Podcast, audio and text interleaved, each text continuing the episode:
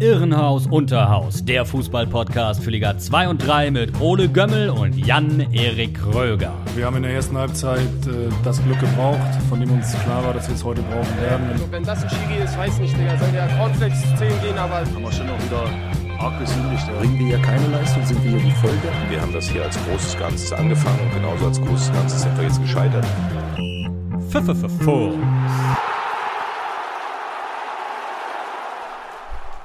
Moin, moin, hello und alav, liebe FreundInnen von Irrenhaus Unterhaus, eurem Zweit- und Drittliga-Podcast aus Deutschland von und mit FUMS.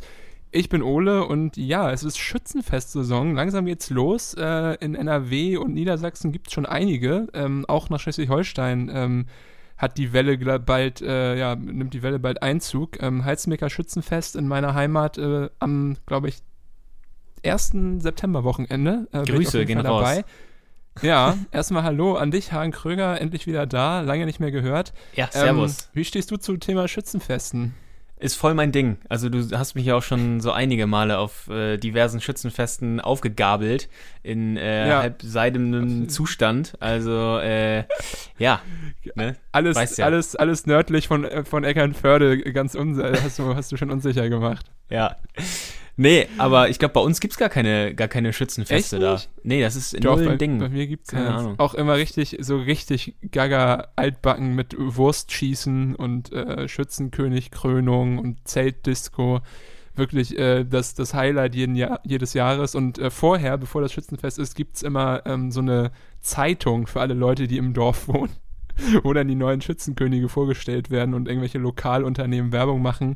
Und das ist auch eigentlich, eigentlich ist das immer das Event, diese Zeitung. Ah ja, Und ja. äh, ja, wenn, wenn du das hörst, Mama, Papa, bitte nicht wegschmeißen, äh, sondern aufbewahren. Ich Aufheben. will die auf jeden Fall noch lesen, wenn ich das nächste Mal da bin. Sehr gut.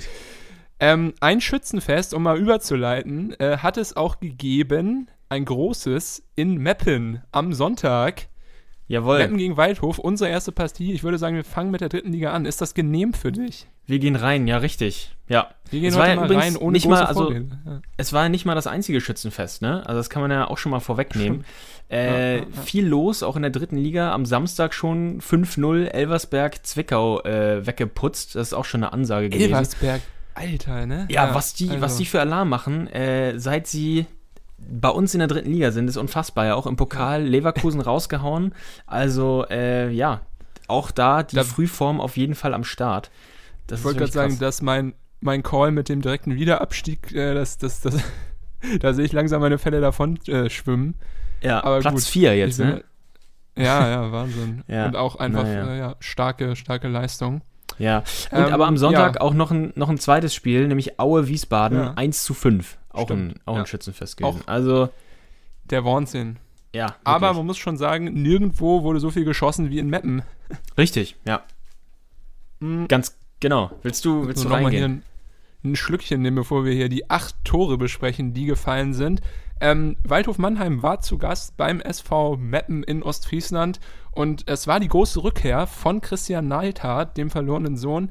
Lange gearbeitet in Meppen, gute, gute Arbeit geleistet, auch glaube ich Aufstiegstrainer gewesen damals, 2017, als es von der Ja. vierten in die dritte Liga ging. Sogar gegen Waldhof damals äh, im Playoff-Spiel äh, sich durchsetzen können. Also ähm, ja, die Vorzeichen standen auf Emotionen äh, und äh, genau die äh, gab es dann im Spiel auch. Es ging, ging direkt los eigentlich, äh, wie bei der Feuerwehr. Dominik Martinovic mit dem 1 zu 0, 0 zu 1 für Waldhof Mannheim nach einer, ja, Fridolin Wagner Kerzenhereingabe. Ähm, War ja die, die Mappener Hintermannschaft ziemlich desorientiert. Martinovic äh, bekommt da den Ball, muss einfach nur äh, reinschieben, das Ding. Und dann stand es nach, glaube ich, 47 Sekunden 0 zu 1 für Waldhof. Kalte Dusche für Meppen. Und man konnte noch gar nicht sagen, ja, okay, ist das jetzt äh, verdient, äh, haben die Waldhöfer die Meppner überrannt, weil einfach noch nichts vom Spiel passiert ist. Aber äh, ja, es war eine kleine Dusche und äh, Meppen brauchte ein bisschen, um wieder ins Spiel zu finden. Als sie das geschafft haben, äh, ja, war es aber nur umso schöner. Ja, was man auf jeden Fall schon mal sagen konnte, ist, dass äh, Meppen zu dieser, ja, zu dieser sehr, sehr frühen Phase des Spiels noch sehr unsortiert war, weil ja, hast du gerade gesagt, Martinovic da echt äh, relativ frei einfach einschieben konnte mit einem so einem Löffelball. Also das ging auf jeden Fall viel zu, viel zu einfach. Und ähm, Mannheim machte weiterhin das Spiel in den ersten 20 Minuten. Das war so der Eindruck. Äh, und ja, hatte dann auch eine breite Brust weiterhin, äh, zeigte sich dann aber konteranfällig, wenn eben mal der Ball verloren ja. wurde. So geschehen in der 23. Minute. Äh, Fassbender hat Abifade äh, geschickt in der eigenen Hälfte. Den Namen sollen sich alle mal merken. Richtig. Samuel Abifade. Ja, Legend. Samuel Abifade. Im Sommer äh, aus Lübeck gekommen und der kann richtig sprinten. Das konnte man sehen an diesem Tag. Der hat die Beine in die Hand genommen. Äh, über den halben Platz ist er dann mit dem Ball gelaufen und äh, hat zum 1-1 getroffen. Aus spitzem Winkel tatsächlich. Äh, übers halbe Feld. Das war krass. Also ein krasser Konter, gut gemacht von Meppen, aber auch da Mannheim nicht auf der Höhe gewesen. Also ja, da muss man, glaube ich, nicht so, nicht so reinrennen, so gnadenlos in diesen Konter, oder? Ja, ich glaube, sie waren auch motiviert halt durch die Anfangsphase, die sie wirklich dominiert haben und haben dann gedacht, okay, wir machen hier jetzt ähm, offensives äh, äh Pressing und, und versuchen irgendwie direkt äh, für klare Verhältnisse zu sorgen und auf 0-2 zu erhöhen. Aber dadurch äh, waren sie natürlich anfällig für Konter und wenn man halt so schnelle Leute hat wie Fassbender und Abifade, die das gnadenlos ausnutzen können, ähm, ja, ist natürlich bitter für den Waldhof. Äh, aber das war leider der Auftakt ähm, ja, zu der größten Klatsche, die es äh, in den letzten Jahren gegeben hat für ja. die Mannheimer. Denn äh, in der 38. Minute, um mal weiterzumachen, war es wieder eben jener Abifade, der ähm, traf, dieses Mal äh, nicht nach einem Konter, sondern äh, hat den Ball bekommen, ungefähr ähm, ja, auf der rechten Seite Strafraumhöhe, zieht dann nach innen, so ein bisschen robbenmäßig, zieht dann mit links ab, so vielleicht so 18, 19 Metern und ja, äh, ja 2 zu 1 Spiel gedreht, Abifade mit dem zweiten Tor. Ähm, Wahnsinnstag, den er da erwischt hat, ne? Ja, und was ja. für ein Schuss, ja. Ja, echt richtig satt getroffen, geht glaube ich auch da in den Winkel so ungefähr rein. Also ja, unfassbar. Keine Chance dem, ja, dem ist, dem ist alles gelungen an diesem Tag. Äh, sollte ja auch noch nicht alles gewesen sein, aber dazu später mehr. Und äh, ja, 38. Minute, Mannheim war im Hintertreffen direkt. Äh, und also zu so einem ungünstigen Zeitpunkt, ne? Vor der Halbzeit sagt man ja, ja. immer, ähm, gab noch in der vierten Minute der Nachspielzeit, 45. plus 4, einen Freistoß von Menes Pepic auf dem rechten Halbfeld, so ungefähr, auf den ja. langen Pfosten dort äh, wurde abgelegt in die Mitte, weitergeleitet dann von Pourier auf Ole Käuper und äh, der trifft tatsächlich noch zum 3-1, äh, ganz, ganz kurz vor der Halbzeit und der ist erst eine Sekunde vorher oder sowas reingekommen. Das war, ja. glaube ich, sein zweiter Ballkontakt, der Schuss, der reinging, der hat den nämlich einmal angenommen und dann, äh, dann den Ball über die Linie gedrückt, schön platziert, unten rechts, glaube ich. Und äh, ja, David Blacher, der war angeschlagen, musste raus und für ihn dann Ole Käuper. Äh, was ein Einstand, kann man auch mal so machen. Ja, Wahnsinn. Und dann äh, natürlich Halbzeit, äh, kalte Dusche. Christian Neidhardt, das hat er sich bestimmt äh, anders vorgestellt und äh, hat seiner Mannschaft, glaube ich, aber auch einiges mitgegeben, denn als sie aus der, äh, ja, aus, aus, den Katakomben rauskamen nach der Kabine, lief es wieder ganz in Ordnung. Martinovic eine Riesenchance gehabt, äh, vergeben und äh, ja, dann plätscherte, sich, äh, äh, plätscherte das Spiel so ein bisschen vor sich hin, bis in der 61. Minute wieder Abifade vors Tor kam.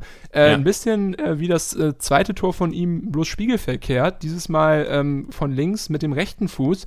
Ja, wieder so 17 Meter entfernt, kurz hinterm 16er. wieder ein extrem starker Abschluss und ja, das erneute Tor für die Mappener. Was für ein Sahnetag hat er erwischt, ne? Geil. Ja, ist wirklich unfassbar. Ja, äh, ja diesmal ging der, flach, äh, der Ball flach unten rein. Das ist auch noch ein Unterschied zum ersten Tor. Also er kann es echt aus allen Lagen und in allen Variationen kann er einnetzen. Äh, ja, saustarker Tag. Also ich bin, bin gespannt, äh, ob das jetzt so eine kleine Kostprobe war von dem, was er in dieser Saison zu leisten imstande ist. Ob da noch mehr kommt von ihm oder ob ja. das jetzt so ein, so ein One-Hit-Wonder war. One-Game-Wonder. Genau, ja. One-Game-Wonder. Ähm, ja, aber wie gesagt, noch junger Man weiß Mann. Es nicht. 22 ja. Jahre alt. Ja, spannend. Ich habe auch bei Lübeck den, äh, ja, war nicht auf meinem Radar, aber Beppen, äh, Respekt ans Scouting hat sich auf jeden Fall allein schon für das Spiel gelohnt, den Jungen äh, da zu verpflichten. Ja, ähm, das stimmt. Gut. Weiter im Text. Äh, man kann eigentlich die nächsten 20 Minuten getrost überspringen. Du gingst so ein bisschen hin und her, keine zwingenden Aktionen. Diese dann erst wieder in der 84. Minute in Form von Barish Ekinschir auf ähm, Mannheimer Seite, haben sich nochmal zurückgemeldet.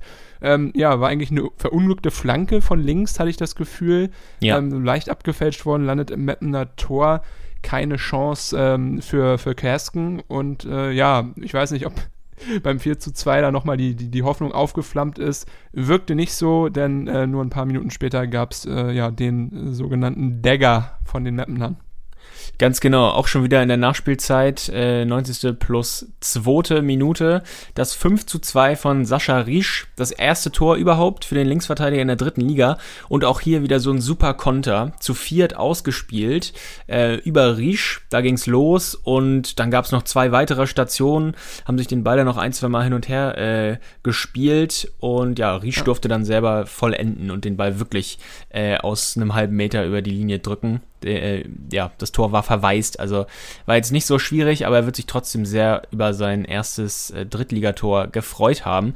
Das sollte es aber noch nicht gewesen sein, sondern es gab eine Minute später noch das 6 zu 2, Deckel drauf, Marius Kleinsorge, äh, langer Ball von außen, äh, von der rechten Seite trudelte da flach auf Kleinsorge. Ja. Und genau, Hemlein äh, hat, äh, hat den Ball geschlagen. Und auch aus ganz spitzem Winkel, Kleinsorge, blieb da cool, so ein bisschen angechippt. Ähm, ja, aber krass, echt 6-2, dass Meppen da Mannheim wegfegt. Aufstiegsaspirant, kann man, glaube ich, mit Fug und ja. Recht behaupten in diesem Jahr. Alle Achtung so random Ergebnisse wieder, ne? Also, ja. dass Aue ja, so auf den Sack bekommen ist, hätte man auch nicht gedacht, aber Meppen jetzt auch auf einmal wieder sowas rausholt. Ich meine, letztes Jahr hatten wir es ja auch am Anfang der Saison, dass sie da einmal, ich glaube, hatten sie mal fünf Tore, ich weiß nicht, ob das gegen Halle war oder so, auch so richtig ein irres Spiel gehabt, wo Tankulic abgegangen ist. Aber ja, ähm, ist geil das Mappen, also nicht nur die 60er oder halt die Teams, von denen man es kennt, dieses Potenzial zum Explodieren haben, sondern halt auch so, so Mittelklasse-Truppen wie Mappen. Das macht die Liga äh, ja spannend und, und aufregend, finde ich. Weil wer hätte das äh, vorher gedacht? Äh, bittere Rückkehr auf jeden Fall für, für Neidhart. Ähm, für Kleinsorge umso schöner, der kam ja auch äh, von Kaiserslautern äh, wieder zurück, äh, war ja auch vorher lange in Meppen. Ähm, fühlt sich, glaube ich, wieder wohl auf seinem heimischen Rasen aber ja. Ausrufezeichen ähm, von Mappen und äh, ja, auch wichtig, um wieder ein bisschen äh, zu, Zuversicht äh, zu tanken, denke ich. Ähm, denn ja, der Start äh, in die Saison für Mappen läuft ganz in Ordnung. Kann man nicht anders sagen. Siebter Platz, nur eine ja. Niederlage, zwei Siege, ein Unentschieden. Das ist äh, ja ein Ausrufezeichen. Ja, das äh, unterschreiben sie, glaube ich, so im Emsland. Und äh, ja, eine andere Mannschaft, die, glaube ich, diesen Saisonstart auch bisher unterschreibt und sich in ähnlichen Gefilden befindet wie der SV Meppen, ist der MSV Duisburg. Die haben am gestrigen Montag ihr Spiel gehabt gegen Freiburg 2.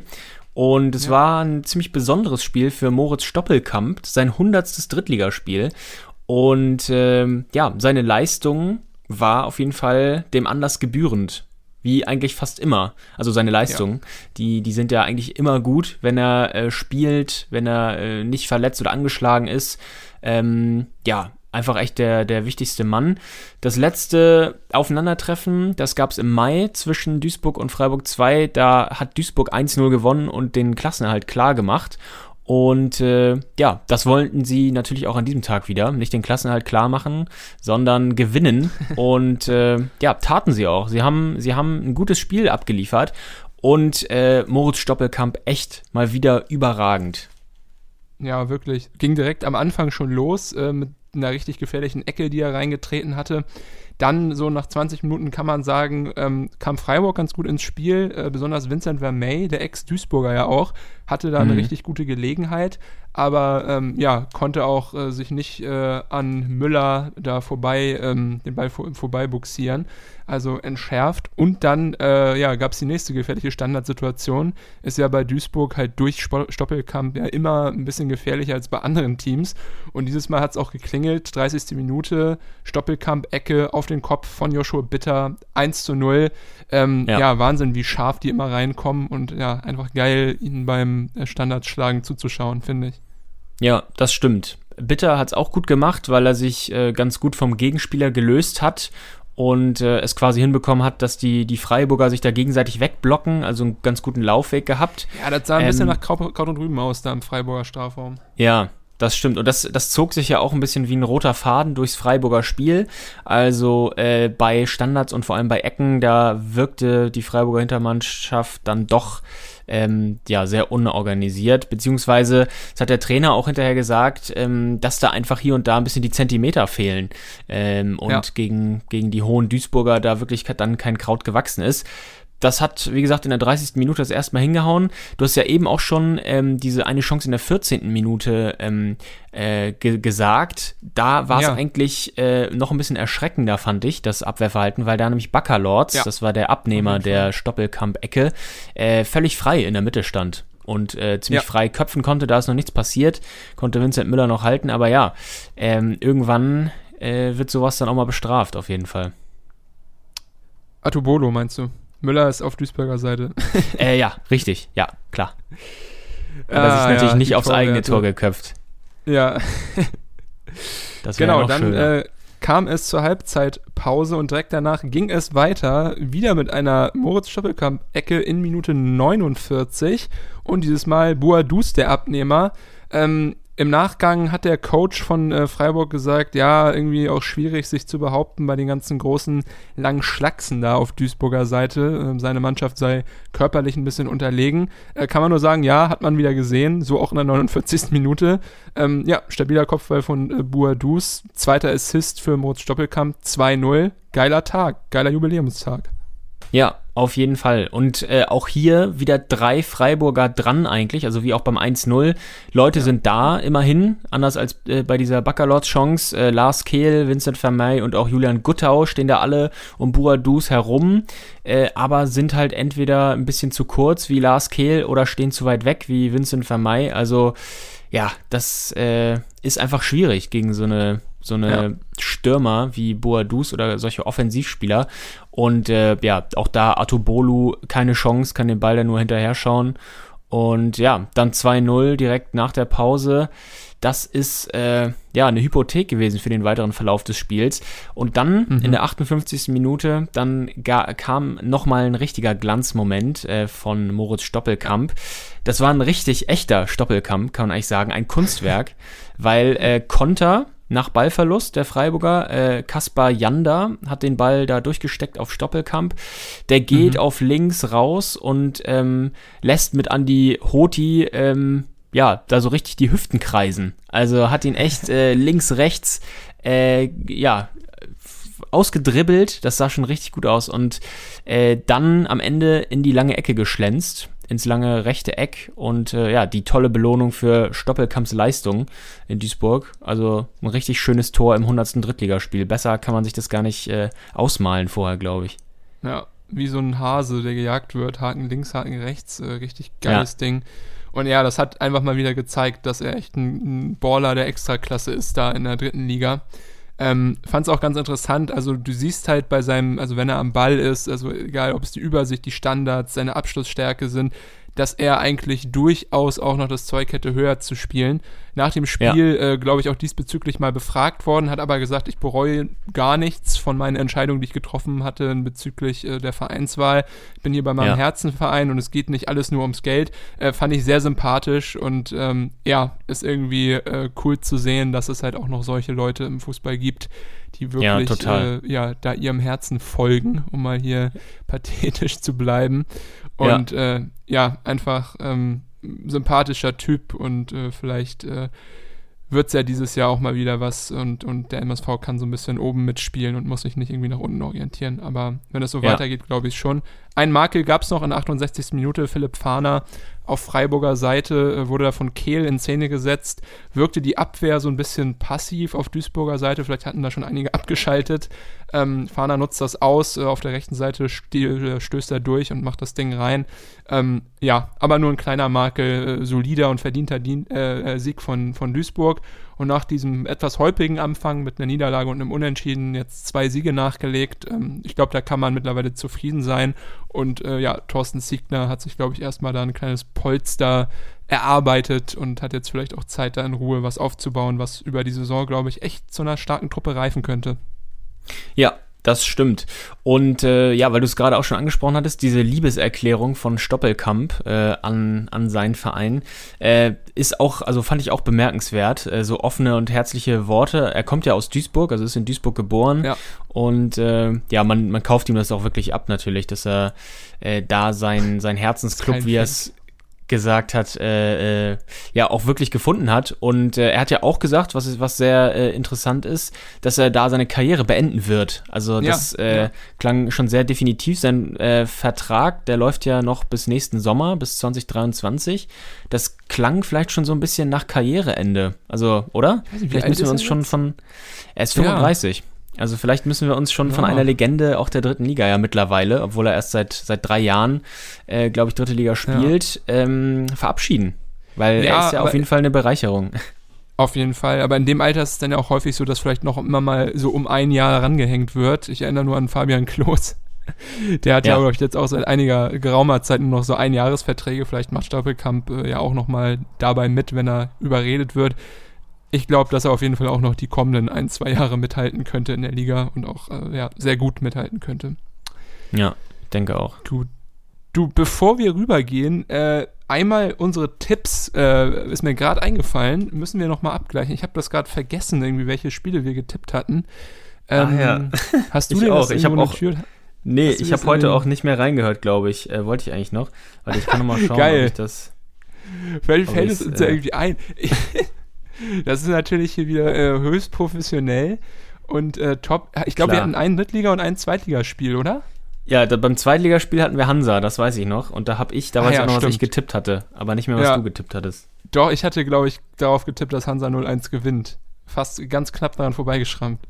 Ja, und ich hatte unentschieden getippt. Also auch mal wieder gar nichts bei mir. Gut, ach so, Äh. du hast nicht mal ja, auf, auf, auf Sieg Lilien äh, getippt. Nee, nee, ja, nee. gut. Aber das zweite Spiel hatten wir vielleicht Wiesbaden-Aue oder so, ich weiß es nicht. Da würde Ja, aber auch auf jeden Fall keiner richtig gelegen haben. Also, Ja, ich denke ja. mal, Naja, auch- gut. machen wir eine, eine Null dahinter und äh, ja, lösen das uns nochmal kommende, äh, kommende Woche auf.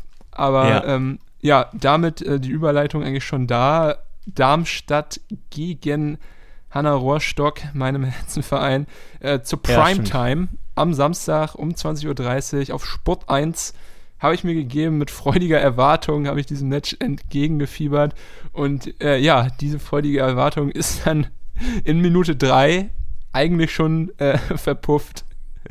Ja. Um es mal äh, kurz zu machen. Ähm, absoluter, äh, um mal hier im Duktus Jugendwort des Jahres zu bleiben, Gaga Cringe Fail von Markus Kolke. Bodenlos. Äh, ja, bodenlos. Äh, Steht ja auch zur Sass, wie er Auswahl. gespielt Ja. hat. Ja, wirklich. Genau. Äh, einfach kein Macher. Eigentlich ist er ja einer, aber, aber in dem Spiel nicht. Äh, Ja, ja, wirklich wahnsinniger Blackout. Kolke äh, hat den Ball im Strafraum völlig unbedrängt, äh, rollt ihn sich so ein bisschen äh, vor und äh, ja, versucht da die Abwehr zu dirigieren, guckt nach links rüber zu Ryan Malone und Damian Rosbach, Helmut und ja, verpasst irgendwie da mit peripherem Sehen oder aus dem Augenwinkel zu sehen, dass Tietz sich so langsam auf den Weg macht äh, in Richtung Kolke und auf einmal mit ein paar schnellen Schritten schneller am Ball ist als Kolke und ihn nur noch einschieben braucht, diesen Ball. Ähm, ja, Ja. Kolke direkt ins T-Shirt gebissen und sich dieses auch äh, über den Kopf gezogen, weil er, glaube ich, gewusst hat, oh, oh, fuck, damit bin ich in jedem Jahresrückblick. Ähm, ja, war extrem bescheuert, äh, unnötig, aber natürlich muss man auch sagen, das passiert jedem Mal, auch den Besten. Und wir wissen ja, dass unsere Krake der Beste ist. Aber ja, bitter. Man muss dazu sagen, Darmstadt davor äh, aber auch immens viel Druck gemacht, äh, richtig stark aus der Kabine gekommen, haben Hansa von Anfang an unter Druck gesetzt. Und wäre Ja. das Tor nicht durch diesen Fehler da gefallen, dann äh, ja, wäre es halt ein paar Minuten später aus dem Spiel herausgefallen, weil äh, das war echt ein äh, Klassenunterschied da in der ersten Halbzeit. Und ja, schade, dass, dass, dass das Tor in der dritten Minute da, dieser Fehler von Kolke, dieses, äh, ja, ja, nicht ganz schützenfest, aber schon ordentliche Klatsche eingeleitet hat.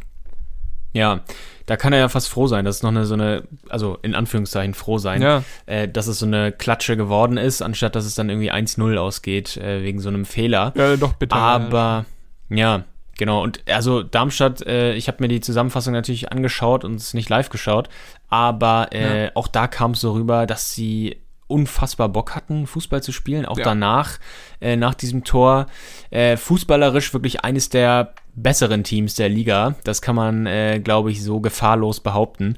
Äh, in einer Immer Situation noch, ne? weiß ich noch. Trotz der Abgänge. Das haben wir auch Ja. nicht so für möglich gehalten, ja. Nee, in dieser Form nicht. Wobei es ja auch wirklich jetzt nicht so die, ja, haben wir ja gesagt, jetzt nicht so die große Anzahl der, der Abgänge vielleicht gab, aber dann Ja, doch aber so ein, zwei Pfeiffer punktuelle, genau, die schon äh, wichtig waren. Aber ja, äh, das scheint ihnen nichts auszumachen, zumindest äh, aktuell. Und äh, fußballerisch, wie gesagt, sowieso nicht. Ähm, ich erinnere Mhm. mich da an eine Szene. Melem wurde äh, in die Gasse geschickt, freigespielt, äh, blitzschnell in die Mitte gegeben zu Manu und der auch direkt äh, abgezogen, ging zwar leicht übers Tor, aber das ging echt blitzschnell. Also Ja. eins, zwei, drei Bälle und zack, äh, der Abschluss gesucht. Also so richtig überfallartiges Auftreten. Und äh, ja, also in dieser Form können die, können die jede Mannschaft in der zweiten Liga vor Probleme stellen. Auf jeden Fall. Man muss, man muss auch sagen, die Defensive von Hansa komplett überfordert. Also, ja, das, ist, das macht mir echt auch immer mal, bereitet mir Kopfschmerzen, wenn ich das denn sehe. Übrigens, um mal ja gut, kurz ne? aber wenn du so kombinationssicher bist, also ja, klar, das wird vielleicht auch ähm, so ähm, dadurch begünstigt, aber ich glaube, dass, also ja, wenn du so kombinationssicher bist, das kannst du dann natürlich auch gegen, gegen andere Mannschaften vielleicht so spielen. Ja, aber das ist ja jetzt meine subjektive Fansicht. Das ist da, da mir natürlich besonders Ist ja, ist ja auch völlig und, okay. Und die, die Was ist denn dein Problem eigentlich hier? Ja, hier, ich, ich weiß gar nicht, warum du so viel Schärfe reinbringst Ich, jetzt hier. ich habe noch, ich hab noch Weizen Aggression von diesem Spiel. Nee, aber äh, um vielleicht Stabilität Ja. in die Abwehr zu bringen, habe ich auf Transfermarkt heute gelesen, Gerücht, 56 Prozent, äh, Hansa auf, äh, an einem Innenverteidiger dran. Und zwar, du wirst lachen, es ist ein alter Bekannter aus der... Ich glaube, ich äh, weiß. Ja? Wer? Ist es, ist es Big Rick? Ja, Vic Rick van Drongelen. Ja, Wär ja, dat, dat wär, dann, dann, dann müssen wir Peak in Bank, Denkmal bauen, du. ja ich glaube, geil dass das äh, rot-weiße Printerzeugnis hat äh, dieses Gerücht irgendwann mal in die Welt ge ge gestreut, glaube ich schon vor ein paar okay. Tagen. Die haben, glaube ich, berichtet, dass äh, Hansa da irgendwie dran ist, weil bei Union ist er ja auf dem Abstellgleis. Also Ja. das wäre ja krass. Das wäre krass, eine aber dann Verletzung, ist, ist seitdem nie wieder zurückgekommen. Ne? Ich glaube auch Kreuzbandriss äh, und, und dann ähm, Ja. beim HSV nicht mehr gespielt, dann zur Union da auch nicht gespielt. Keine Aber Ahnung, das wär eine kann ja auch. Kante. Ja, eigentlich ja, super auch immer gewesen in dem, in dem Jahr, als der HSV abgestiegen ist in der Bundesliga. Ähm, immer einer der besten Leute da auf dem Platz, aber natürlich weiß man nie, wie so eine Verletzung sich auswirkt, gerade bei jungen Spielern. Und ja, es kann natürlich auch sein, ich meine, da gibt es genug Beispiele, äh, ja, Sebastian Deißler, Alex Stefanovic, wen auch immer, dass äh, ja, sowas dann auch irgendwie echt ein großer Einschnitt in der Karriere ist und es nie wieder klappt, da zurückzufinden. Was, was lasst du da so gehässig? ich fand deine beiden Beispiele gerade geil. Stefanovic und Deißler, die ersten Leute, die Nichts Besseres eingefallen. Ja, doch Stefanovic wegen, Ja. wegen Hansa-Bezug und Deißler, weil er wohl so der, der, der bekannteste, das bekannteste deutsche Talent ist, was von Verletzungen gekillt wurde, leider Gottes. ja. Aber ähm, ja, wäre auf jeden Fall geil, ähm, wenn das irgendwie funktionieren würde, weil dann hätte man vielleicht ein bisschen Stabilität. In der Abwehr, so äh, war die nicht vorhanden und in der 18. Minute wurde das dann auch ausgenutzt. Vorhin war es noch Melem, der querlegt auf Manu. Jetzt war es äh, Melem, auf den quergelegt wurde. Und zwar von Bader äh, von der rechten Seite, Strafraum-Eck, äh, schön, Querpass an den Strafraum. Melem direkt Abnahme flach. Ja, noch ein bisschen Spin mit dem Ball. Keine Chance für Kolke. Äh, in dem Fall wirklich nicht. Ähm, 2 zu 0. Äh, total verdient an dieser Stelle für Darmstadt. Und da habe ich ja auch geschrieben dann zu der Zeit, dass ich äh, glaube, dass es doch äh, übel werden könnte. Weil Ja. Ähm, ja, die ersten 20 Minuten wirklich pure Dominanz äh, der Darmstädter. Und äh, ja, da hatte ich schon äh, Panik. Ist bei mir wieder angegangen. 13-14 gab es mal 6-0 auf den Sack gegen Darmstadt. Damals DSE, Dominik Strohengel, auch Legende, mit vier Ja. Toren, glaube ich. Und sowas habe ich auch schon wieder kommen sehen. Ganz so schlimm wurde es nicht, aber ja, Darmstadt wirklich mit einer Machtdemonstration in der äh, ersten Hälfte der ersten Halbzeit. Ja. Hansa hatte ja so, so kleine Chancen, äh, so Halbchancen, würde ich es mal Ja. nennen, wobei auch ein bisschen mehr als eine Halbchance. Äh, Kai Pröger mit einer Flanke auf Sebastian Till, äh, der hätte den Ball irgendwie aufs Tor bringen können mit dem Kopf, hat nicht ganz geklappt, wurde auch nicht wirklich gefährlich, aber ähm, ja, es hätte gefährlich werden können. Also es gab auch vereinzelt die Chancen. Apropos äh, Till, der ist ja schon wieder Mhm. zurück, also doch nicht so schwer äh, die Verletzung gewesen. Weißt du, was Ja. da, was da los war? Nee, wahrscheinlich auch Fehlereinschätzung vielleicht von den Ärzten. Ist natürlich gut, äh, ja, leistungsmäßig äh, muss er aber noch ein bisschen was aufholen, glaube ich, weil so viel lief noch nicht über ihn jetzt in den, in den letzten zwei, vergangenen zwei Spielen. Da, da wünsche ich mir mehr, ein bisschen mehr Präsenz äh, Ja. im, im Mittelfeld, dass er sich vielleicht auch häufiger mal die Bälle holt, weil er hat die Anlagen und äh, ja, muss es einfach nur ausnutzen. Ja. Ja. das war eigentlich die letzte Situation, auch die erwähnenswert ist vor der Halbzeit. Es ging in die Halbzeit mit 2 zu 0. Und äh, ja, Hansa hat sich äh, wahrscheinlich Großes vorgenommen, aber das äh, wurde dann auch äh, schnell im Keim erstickt. 54 Minute Philipp Tietz nach einer Kempe-Ecke sich da stark durchgesetzt gegen Rosbach. Da waren auch echt so gut wie alle drei Innenverteidiger auf Tietz eigentlich. Aber ja, kann sich da durchsetzen, wird sogar noch äh, bezupft da von Rosbach, aber ja, keine Chance. Hält die Gommel dahin und es steht ähm, 3 zu 0 in der 54. Minute. Äh, auch wieder kein Vorwurf an Kolke, eher ein Vorwurf an, an das Abwehrverhalten von den Jungs da in der Innenverteidigung bei Hansa, weil dann doch irgendwie die physische Stärke, die sonst ja eigentlich äh, vorhanden ist, äh, nicht wirklich durchgekommen ist und äh, ja, Tietz einfach, glaube ich, auch so ein bisschen die Erleichterung des geplatzten Knotens äh, spürte und deswegen dort äh, ja wirklich äh, abgeliefert hat. Ja. Auch dann gab es nochmal äh, eine Chance, die war auch wieder sehr gut sogar äh, für, für Hansa. Der eingewechselte Kevin Schumacher äh, mit einem Kopfball an den Pfosten. Da äh, wäre es nochmal, ja, da war die, die dicke Möglichkeit, nochmal den Anschluss zu schaffen. Ähm, ja, aber auch dann kurz danach ging es wieder in die andere Richtung. 74. Minute. Ähm, Malone hat da Willemson, den jungen Schweden, ähm, gefoult. Allerdings Elfmeter, glaube ich, erst nach, ähm, nach VAR gegeben. Äh, ja, aber wenn man sich das so anschaut, äh, ja, kann man schon mit, mit äh, Beruhigung pfeifen, oder?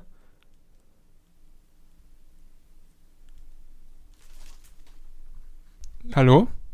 Hallo? Ja, Jetzt höre ich dich wieder. ja, ja, ja. Da war gerade äh, irgendwas mit meinem Audio-Treiber. Ich hoffe, du hast monologisiert lange genug. Ja, ich habe gerade relativ dich lange gefragt nach der, nach der Elfmeterszene. Die hatte ich hier gerade angesprochen. Welche Szene hattest du angesprochen? Sorry, ich war gerade echt. Die, die Elfmeterszene. Ah, Und zwar äh, Malone, der Williamson faulte. Und Ja. äh, es gab dann diesen Elfmeter ja erst nach VAR-Einsatz. ja. Äh, aber ich habe gerade erzählt, dass wenn man sich das so anschaut in der Zeitlupe, dann kann man doch relativ beruhigt äh, diesen Elfmeter pfeifen, oder? Siehst du das auch so? Ja, rustikal. Äh, Markus Höhner sogar äh, den, den, die, die rote Karte auch noch gefordert. Wäre, glaube ich, ein bisschen viel gewesen, aber ja, klarer Elfmeter, muss man sagen, auch wenn er natürlich ein bisschen den Ball erwischt.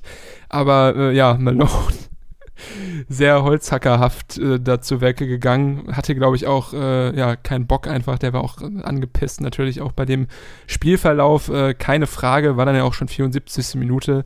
Von daher ähm, berechtigter Elfmeter. Und ähm, ja, zu deiner großen Freude, Tobi Kempe mit dem, mit dem Treffer. Endlich. Ja. Ich habe Ja. neben, äh, nebenbei auf dem Ticker äh, gesehen, okay, es steht jetzt hier 3-0 und Kempe immer noch kein Tor. Da war ich sauer. Aber Ja. dann gab es ja doch noch das Tor und auch die Vorlage, weil ich habe ihn ja bei Kickbase, äh, brauche ich dir nicht sagen, aber hier nochmal als kurze Erklärung, äh, hätte dann auch noch Schumacher, den ich ja auch habe, getroffen, dann, äh, Stimmt. dann wäre ich aber sowas von nuts gegangen, doch. Ja, Aber der hat auch einen Pfostentreffer noch gemacht. Äh, hätte einmal äh, ja, zum 3 zu 1 verkürzen können. Sehr unglücklich, dass er den nicht gemacht hatte. Vielleicht wäre da noch ein bisschen was drin gewesen, aber so, ja, Schlusspunkt äh, dieser Elfmeter von Kempe. Ich bin ganz ehrlich, ich habe dann auch ausgemacht in der 80. Minute oder so, hatte auch keinen Bock mehr. War auch Ja. eh müde und habe, glaube ich, auch nichts, ähm, nichts Großartiges verpasst. Ähm, muss man abhaken aus Hansa-Sicht, äh, ganz klar. Ähm, dafür gab es die Siege gegen Bielefeld und den HSV sicherlich stabil in diesem starken doch oder, oder sehr anspruchsvollen Startprogramm für Hansa. Und bei Darmstadt muss man sagen, äh, ja, machen so weiter, ähm, wie sie auch letztes Jahr gespielt haben äh, oder vergangene Saison. Äh, richtig stark, äh, macht Spaß zuzuschauen, äh, schneller Fußball, ähm, viele Abschlüsse und äh, ja, es sieht gut aus, auch auf der Tabelle Darmstadt auf Platz 3. Nach, dem, nach der ersten Niederlage dreimal gewonnen, ist ein Ausrufezeichen. Ja, und jetzt am Freitag, da kommt es äh, zum Showdown in Hamburg, HSV Darmstadt. Uh, das ja. ist schon äh, ein Knallerspiel jetzt, äh, was darauf folgt. Gibt am Samstag, äh, dann am Tag später, das nächste Knallerspiel zwischen Paderborn und Holstein. Paderborn ja Tabellenführer. Ja. Äh, die ja auch äh, absolut zu überzeugen wussten. Äh, wir haben unsere Lobeshymnen äh, ja. Ja. gesungen und auch am Freitag sind sie wieder stark gewesen, haben Kaiserslautern die erste Saisonniederlage zugeführt, äh, mit 1-0 auf dem Betzenberg gewonnen. Das äh, ist richtig stark. Ja, auf jeden Fall. Ja. Ja. So, äh, hier ganz kurz mal eben, weil wir letzte Woche das Thema kurz angerissen hatten. Ja. Martin Kind, äh, da gab es heute diese ominöse ähm, Gerichtsverhandlung beim Ah. Landgericht. Der darf Ja. jetzt Geschäftsführer bleiben, wurde da entschieden. Und äh, 96 will aber Gott Berufung einlegen. Oh mein ja, Gott. ey. so viel, so viel zum Haussegen bei Hannover. gesunder Verein, ja. Oh Gott, ist das äh, scheiße. Aber ja, sportlich immerhin äh, ganz okay ähm, abgeliefert am Wochenende gegen Regensburg. Also wenigstens geht's da dann bergauf auf Hannover Seite. Aber ja, Ja. Wahnsinn, was da immer noch, also was da irgendwie unter der Oberfläche schwelt, was wir auch wahrscheinlich alles gar nicht wissen, ähm, irre. Und äh, Ja. ja. man kann nur hoffen, dass sie, dass sie Kind loswerden. Weil, wenn nicht, ist das ja nun wirklich äh, ja, toxisch hoch 100. Ja, und ähm, da können wir vielleicht bei dieser Gelegenheit direkt das nächste Fass aufmachen. Ähm, es gab ja letzte Woche noch eine andere Meldung, eine große, abseits des Platzes in der zweiten Liga. Ein anderer alter Bekannter wollte sich nochmal wieder einkaufen äh, und äh, neue Stimmen erkaufen äh, im Verein, und zwar Klaus-Michael Kühne. Der hat äh, am Ja. letzten Donnerstag äh, einfach mal so verlauten lassen, ähm, dass er 120 Millionen Euro zur Verfügung stellen würde. Äh, allerdings dafür auch 39,9 Prozent der Anteile der äh, HSV AG äh, kaufen möchte. Äh, in der Satzung ist allerdings bis dato festgeschrieben, dass nur 24,9 Prozent der AG verkauft werden dürfen. Äh, dafür hätte also schon mal die Satzung ähm, ja, geändert werden müssen. Das hätte auf einer außerordentlichen Mitgliederversammlung äh, passieren können äh, oder kann auch theoretisch passieren, aber äh, gestern gab es dann das Machtwort vom äh, Präsidenten äh, Marcel Jansen, dass das Angebot nicht äh, angenommen wird, eben weil an diese ja an dieses Angebot auch noch geknüpft war, zwei Vertreter wollte Kühne in den Aufsichtsrat entsenden und Ja. dazu einen gemeinsamen äh, mit dem EV gemeinsam äh, bestimmen. Das heißt, äh, faktisch wäre dadurch auch schon mal 50 plus 1 ausgehebelt. Ja. Äh, also das hätte auch enorme Probleme Ja, geben können. Und man hätte sich halt wieder äh, abhängig gemacht äh, und ähm, ja, wieder jemanden wie Kühne in den Verein geholt, der Unruhe reinbringt und der äh, mitreden möchte. Außerdem wollte er auch noch. Finanzvorstand, äh, ja, absolut. Und wollte er auch noch Finanzvorstand äh, Wüstefeld loswerden, der jetzt auch noch einen Masterplan äh, aus der Tasche gezogen hat, wie dann doch noch äh, das Stadiondach, was ja saniert werden muss für die Europameisterschaft, ähm, ja, hat er aus der Tasche gezogen, wie man das bezahlen äh, möchte. Gibt einen Tweet Hat von da- Hamburg Mannheimer. Ja. Genau, gibt also von einem, äh, genau, von, äh, von einem Großsponsor ein Darlehen. Das ist natürlich, ja, denke ich mal, die, die bessere Lösung in diesem, ja. in dieser so Gemengelage. oder so. Es- ja, es ist, es ist ja Wahnsinn, was da abgeht, muss man ganz ehrlich sagen, Ja. vom HSV schon wieder.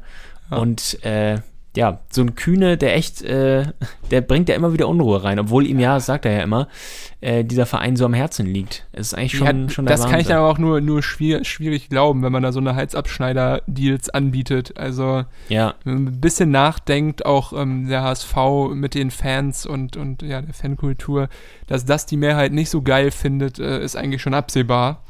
Und äh, ja, Genau. keine Ahnung. Das Problem ist halt, dass der HSV sich in der Vergangenheit immer mal wieder abhängig gemacht hat von ihm. Und äh, ja, daher natürlich diese Verbindung nach wie vor irgendwie im, im, im Raume steht. Und Kühne ist dann ja auch gerne jemand, der mit seinen Hirngespinsten dann an die, an die ans Abendblatt oder an die Mopo oder an die Bildzeitung herantritt. Und ja, Genau. deswegen kriegen wir das wahrscheinlich auch alles mit. Aber ich glaube Absolut. auch, dass die Verantwortlichen ähm, um, um Marcel Jansen, Jonas Bold, äh, die wissen schon, ähm, was sie tun und, und wissen auch genau, warum sie Kühne da nicht mehr mit ins Boot holen.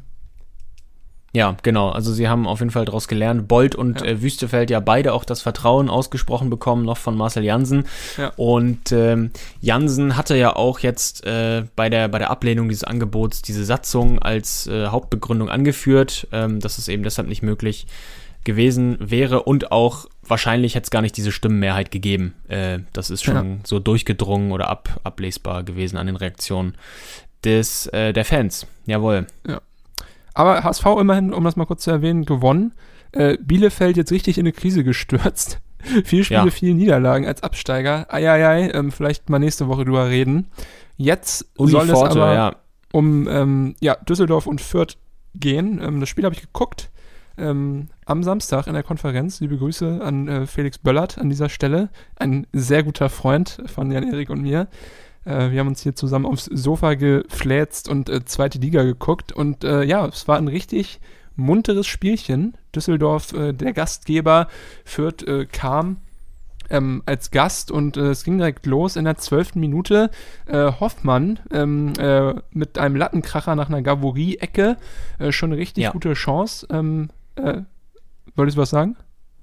Ja, nee, ich meinte nur, ja, also da hast du recht, richtig dicke Chance. Ah, ja. äh, und ja, da konnte man schon ein bisschen ablesen, äh, ja, dass Hoffmann auch an diesem Tag äh, als äh, ja, Innenverteidiger bei Standards Bock hatte, Tore zu machen.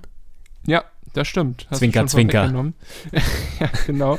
Äh, Gavouri Ja. kurz danach nochmal mit dem Freistoß, auch äh, an den Pfosten, also zweimal Alu in den ersten äh, 20 Minuten. Und äh, ja, Düsseldorf, wie man sie kennt, eigentlich in der ersten Halbzeit äh, stark am Drücken, gutes Offensivspiel ähm, über ja, die äh, schnellen Spitzen, Ginczek und äh, Hennings da häufig die, die vierte Abwehr in Bedrängnis gebracht und äh, so auch ähm, kurz vor der Halbzeit vor Bassam, äh, der da Hennings fällt. Ähm, Gibt es, glaube ich, keine zwei Meinungen, bisschen un unbeholfen äh, im Strafraum. Klarer Elfmeter. Und äh, ja, dann kam es dazu, dass der Gefaulte selbst schießen wollte. Ja, absolut. Und äh, normalerweise ist er ja auch ein absolut sicherer Schütze. Aber irgendwann äh, ist dann eben doch mal der Tag gekommen, wo auch die sichersten Schützen mal einen Elfmeter verballern. Und so war es tatsächlich an diesem Tag bei Rufen Hennings der Fall. Ja. Bisschen unglücklich, weil in die Mitte geschossen, aber äh, Linde, der vierter Schlussmann, stark mit dem Fuß pariert, hat er sich schon äh, für eine Ecke entschieden. Ja, Dann der Ball prallte zurück und Hennings äh, wollte volles Risiko gehen. Hat er dann auch gemacht, ist da reingegrätscht, äh, hat den Ball erwischt, aber auch eben Linde mit dem Knie am Kopf. Das sah äh, in der Zeitlupe auch relativ übel aus. Ähm, der, der Abpraller, den hat dann da noch irgendwer reingemacht. Tor zählte aber nicht, weil abgepfiffen wurde. Hennings selbst, ja. Und äh, ja, ah, Henning selbst, Henning selbst war es sogar.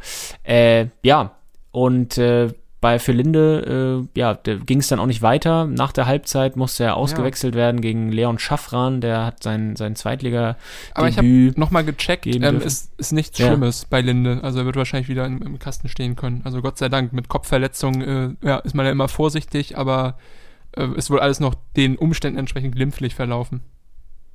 Ja, das ist gut. Ja, und äh, das war aber nicht die einzige Situation, in der sich Düsseldorf das Leben selbst irgendwie schwer gemacht hat äh, an diesem Tag.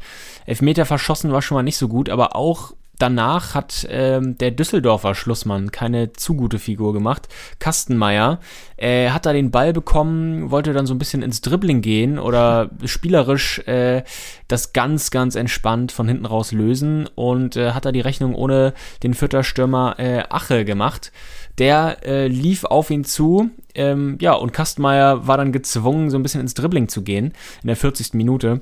Äh, und Ache hat sich dann per Grätsche den Ball erkämpft, sah für mich eigentlich relativ sauber aus. Ja, Tobias auch. Raschel hat dann den Ball abgestaubt äh, und dann getroffen. Treffer zählte aber nicht. Richtig Schwein gehabt aus meiner Sicht für Kastenmeier, weil man das ja, wie gesagt, nicht zwingend abpfeifen muss. Also der Kommentator, der hat, glaube ich, in der Zusammenfassung gesagt, äh, ja, hier Ball, bisschen, äh, Quatsch, Bein eingeklemmt, die Zange genommen da vom vierter Stürmer. Weiß ich nicht. Also da gibt es, glaube ich, viele Schiedsrichter, die das auch laufen lassen. Ja, halt einfach nur so ein, so ein Gehakel, ne? Ich wüsste jetzt auch nicht, wer da wen eingeklemmt hat. Also, ja, äh, schmeichelhaft für die, für die Düsseldorfer, äh, weil eigentlich Ja. äh, klares Tor für Fürth in meiner Wahrnehmung. Aber gut, ähm, wurde nicht gegeben. Dafür ein paar Minuten später Brani Mexico. Äh, Gott, oh Gott. Genau Fogota. der. Genau der. Den kennen wir doch. genau. Äh, schön in Ja. Szene gesetzt von Julian Green auf der linken Seite und äh, überlupft Kastenmeier dann wirklich äh, mit Extraklasse, die er hat. Und äh, 1 zu 0, 43. Minute ähm, verdient. Äh, Führt da mit einer kleinen Druckphase am Ende, ähm, die durchaus ein Tor verdient hatte, gerade wenn man halt äh, ja, bedenkt, dass das Ding von Raschel eigentlich auch schon hätte zählen müssen. Und äh, ja, guter, äh, gute Ausgangsposition für die Halbzeit, äh, sich dadurch ähm, erspielt und äh, ja, Zauberfüßchen Regota, ähm, ja auch immer noch in, in äh, Gerüchten ähm, mit einem Erstligawechsel äh, in Verbindung zu bringen, habe ich gehört. Ja, das natürlich stimmt. Ich glaube, Fürth, ne? Ja, total. Also vor allem in der jetzigen Situation ähm, sieht er nicht äh, zu rosig aus da in der Tabelle. Aber äh, ja, auch bei diesem, bei diesem Treffer, äh, Ausgangspunkt wieder so eine ja, so ein spielerischer Ansatz von hinten raus bei Düsseldorf. Kastmeier auf Device gespielt und der spielt dann den, Ja. so einen langen Ball ins Mittelfeld. Äh, allerdings dann zu einem Vierter und dann ging es eben schnell am Ende Rigotta mit äh, saustarkem Abschluss. Ja, und dann ging es mit der Führung für die Vierter in die Pause. Ja. Nach der Pause Düsseldorf äh, ja ordentlich Leben eingehaucht bekommen von Daniel Thune. Wahrscheinlich gab es wieder eine flammende Rede. Und äh, der von dir eben schon äh, angesprochene Standardtreffer äh, durch André Hoffmann fiel in der 62. Minute. Schinter Appelkamp, äh, schöner Freistoß, äh, starker Kopfball von Hoffmann, zwar sehr zentral, aber sehr wuchtig. Wurde am Anfang noch Ja. abgepfiffen, weil Verdacht auf Abseits äh, dort bestand. Aber in den Zeitlupen hat man gesehen, auf jeden Fall kein Abseits. Deswegen reguläres Tor, äh, 1 zu 1. Und äh, ja, ordentlicher Schwung auf einmal auf Düsseldorfer Seite, den sie auch in den kommenden Minuten so mittransportiert haben. Ganz genau, weil neun Minuten später, 72. Minute, das 2-1 wieder ein Standard, diesmal eine Ecke von äh, Peterson und Kovnatski per Kopf war zur Stelle. Auch da wuchtig, wuchtig, aber auch platziert. Ähm, auch ein bisschen unter Bedrängnis, also er kam da keinesfalls völlig frei ähm, zum, Kopf, zum Kopfball. Ähm, ja, aber es sind die einfachen Tore irgendwie gewesen Ja. für Düsseldorf. Ähm, die Standardtore, auch wenn sie natürlich einen Elfmeter haben liegen lassen. Aber ja, auch hier wieder unglücklich für Fürth, solche Treffer da zu bekommen. Es war jetzt ja auch das, das dritte äh, im, von vier Spielen, wo Ja. Fürth zwei Gegentore bekommen hat. Das ist ganz schön viel. Aua, ja, auf jeden Fall.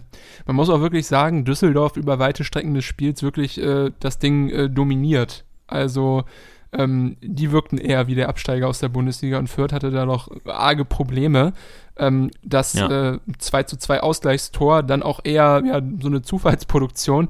Äh, Dixon Abiyama, ich weiß jetzt gar nicht genau, wa- was jetzt genau den Elfmeter verursacht hat, ob es das Handspiel war von Tanaka oder das Foul von Device an Abiyama.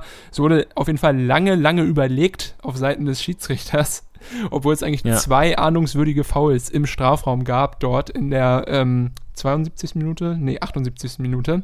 78. Genau, kurz nach dem Tor der Düsseldorfer. Und äh, ja, Elfmeter, klare Sache für Branimir Gotha, der schiebt unten rechts flach ein. 2 zu 2. Ähm, super ärgerlich für Düsseldorf und irgendwie genau das, was ich auch letztes Jahr, beziehungsweise letzte Saison, ich sage das immer falsch, äh, schon häufiger angemahnt hatte. Düsseldorf wirklich immer stark und überlegen, aber ähm, ja, verlieren dann gerne immer noch äh, dann am Ende so ein bisschen die Kontenance und gehen dann mit einem unnötigen Unentschieden nach Hause oder auch mit einer Niederlage, obwohl das eigentlich nicht hätte sein müssen. Und so auch bei diesem Spiel gegen Fürth, wirklich über lange Zeit dominiert, gute Chancen kreiert, den Gegner laufen lassen, ähm, gutes Kombinationsspiel gezeigt und am Ende reicht es wieder nur für einen Punkt. Und äh, ja, zu Recht, äh, ja, schlechte Stimmung danach auf den Rängen in Düsseldorf, denn das Ding hätte man auch mal gewinnen können. Ja, das ist richtig. Und was bedeutet das für die Tabelle? Ähm, ja, Fürth, wenig äh, überraschend, immer noch unten drin. Ja. Ähm, sogar noch weiter als vorher, jetzt auf Rang 15 mit drei Zählern aus vier Spielen. Uff. Äh, ja, wirklich magere Ausbeute, aber immer noch der bessere von beiden Bundesliga-Absteigern, weil Arminia Bielefeld auf Platz 17 noch mit null Punkten steht. Das, äh, ja, das ist schon heftig. Auf jeden Ja. Fall. Auf jeden Fall. Gut, ich bin hier gerade mal so ein bisschen am gucken bezüglich äh, Tipps. Ich würde nämlich sagen, dass ich mir, ich mir mal wieder Spiele aussuche für die kommende Woche. Und Ja, ich glaube, gerne. zweite Liga ist klar, HSV Darmstadt, das Top-Duell nehmen wir auf jeden Fall mit rein. Und dann Mhm. würde ich doch sagen, dass wir in der dritten Liga äh, Saarbrücken gegen Aue nehmen. Ja. Übrigens, jetzt sehe ich es hier gerade. Ich, ich wollte es nämlich gerade, ich habe hier gerade meine Notiz-App geöffnet Ja. äh, und dieses Mal ganz schlau die Tipps sofort mitschreiben. Und ich sehe hier gerade, was wir letzte Woche getippt haben, Ah, ja. beziehungsweise welche Spiele. okay. Und ich habe hier daneben meine Tipps. Vielleicht weißt du ja noch, was du getippt hast beim zweiten Spiel. Also Darmstadt-Hanse hatten wir schon. Ja. Äh, und das zweite Spiel, das war auch Saarbrücken, nämlich Ingolstadt-Saarbrücken. Und da habe ich 3-1 Ingolstadt gesagt. ich glaube, ich habe da auf Unentschieden getippt. Wie ist es denn ausgegangen?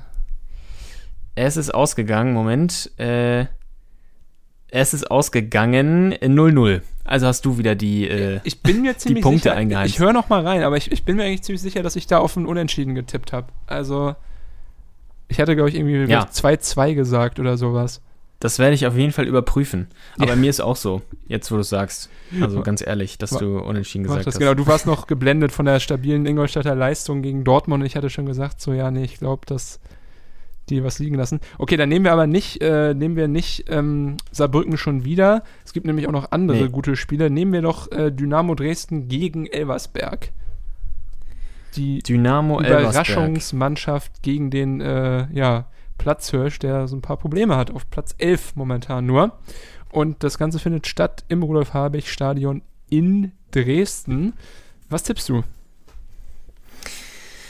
Ja, was tippe ich, was tippe ich? Ähm, ich glaube nicht, dass Elversberg gewinnt in Dresden, auch wenn sie stark sind, aber ich, ja, ich kann mir vorstellen, dass sie vielleicht bei der, von der Atmosphäre sich da auch so ein bisschen, ist ja was anderes, als wenn man mal zu Hause in Elversberg äh, spielt. Deshalb sag ich 2-1 Dynamo. Ah ja, ja sowas ähnliches hätte ich jetzt auch, äh, hätte ich auch getippt, auf jeden Fall. Ähm, mal Nu Nuancen. Ich sag mal, ich sag mal 3-0 Dynamo. Ich glaube, das wird mal, 3-0. Elversberg wird wieder auf den Boden der Tatsachen zurückgeholt. Gut, ist notiert. Bis in alle Ewigkeit werden wir uns an Ja. diese Tipps erinnern. Und jetzt die Gut, Frau gegen und- Darmstadt. HSV Darmstadt. Ähm, ja, willst du vorlegen? Ja, Der Fairness halber oder soll ich auch? ja Okay. ich sag 2-0 für den HSV. 2-0 HSV. Ja. Okay, okay, okay. Ich sage. Na, ich sag 1-1. Ah, okay. Sehr gut. Dann haben wir da immerhin zwei unterschiedliche Ergebnisse. Es kann nur einen geben. Ich bin gespannt. Das werde ich mir auf jeden Fall geben, hoffentlich, wenn ich dann schon wieder irgendwo einen Fernseher in der Nähe habe. Am Freitag nämlich äh, wird meine Umzughilfe benötigt. Und ja, ich hoffe, dass das bis, drei- bis 18.30 Uhr durch ist. Oh ja, ja. Da, da beten wir alle für dich. Ja, danke, danke. Ich spüre das an dem Tag dann. Send your Sehr prayers. Gut, Gut, dann, haben wir es, ne? ist ein ereignisreiches Zweit- und Drittliga-Wochenende wieder durchgehechelt worden von uns beiden. Wir hören uns nächste Woche in alter Frische, dann hoffentlich mit äh, neun Punkten für unsere Tipptabelle. Und ja, ich würde sagen, bis dahin äh, genießt das äh, Wetter, schmelzt mir nicht davon. Und äh, ja, wir hören uns kommende Woche. Macht Idiot, liebe Hörerinnen und Hörer. Ciao. Ciao.